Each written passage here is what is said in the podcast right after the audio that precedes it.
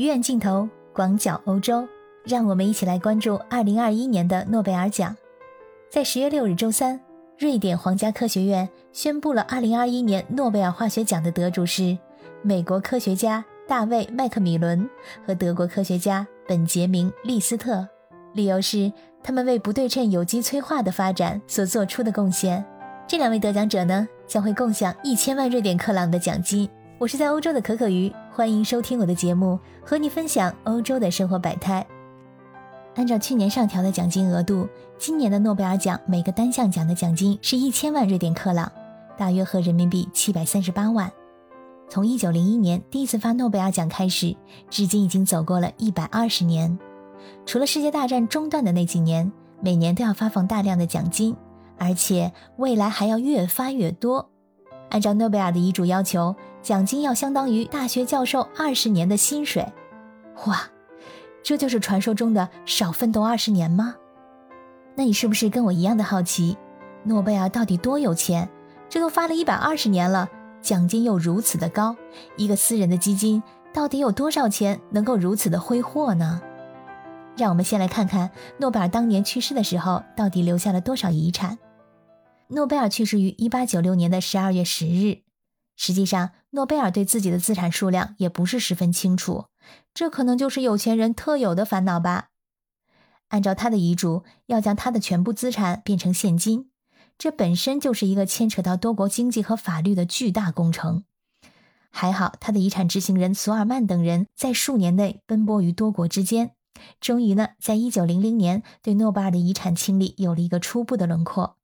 遗产变换成现金之后，在当时的价值大约是三千三百二十三万瑞典克朗，其中的三千一百万被拿出来成立诺贝尔基金。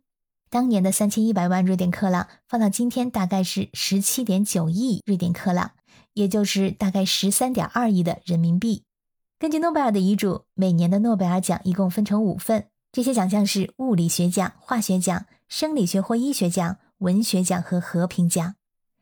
一九零零年，在一片争议声中，诺贝尔基金会成立了。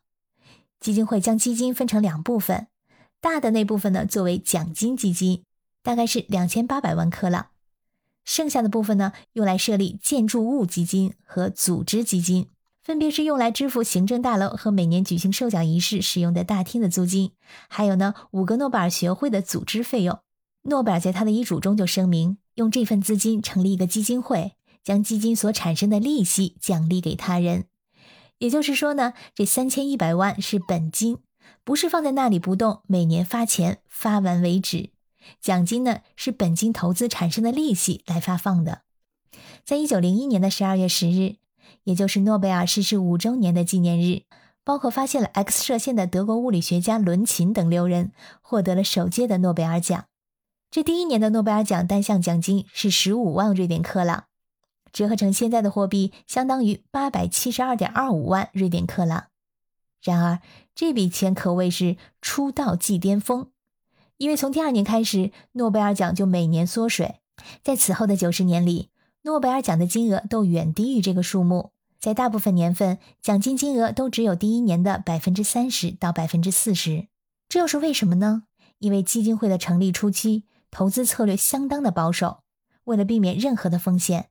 将该笔资金完全投资于银行存款还有公债之上，但是这两种投资收益相当的有限。基金会除了每年发放奖金，还有维持运作的开销，所以说经营状况很不理想。在基金会成立的五十年之后，诺贝尔基金的资产已经流失了将近百分之六十，几乎面临着破产的风险。重大的转折点出现在一九五三年，当年有免除税等利好。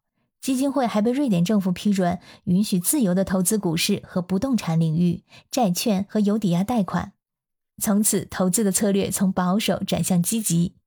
有了政府做靠山，此后基金会投资收益开始逐渐好转。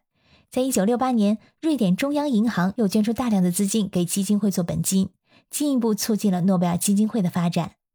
在一九九零年初，基金会在瑞典金融危机爆发之前，将持有的招募人公司股票全部出售，大大的赚了一笔。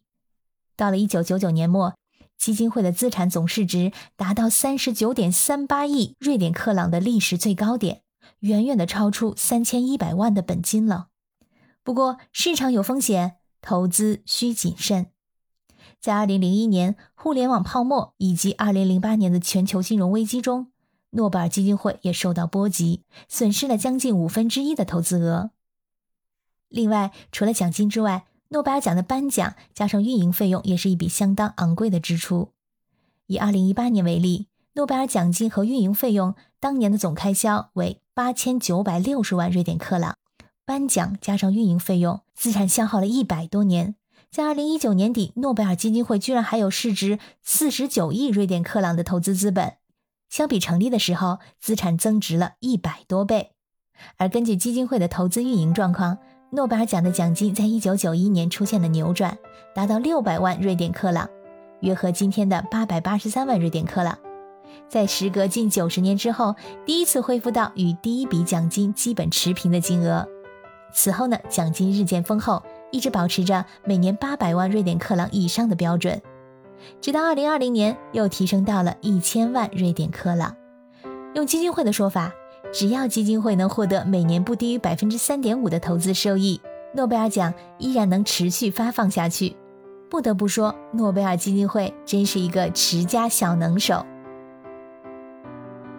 亲爱的小耳朵们，你们对持家小能手诺贝尔基金会有什么看法吗？欢迎你在留言区里给我留言，谢谢你的收听，我们下次再见。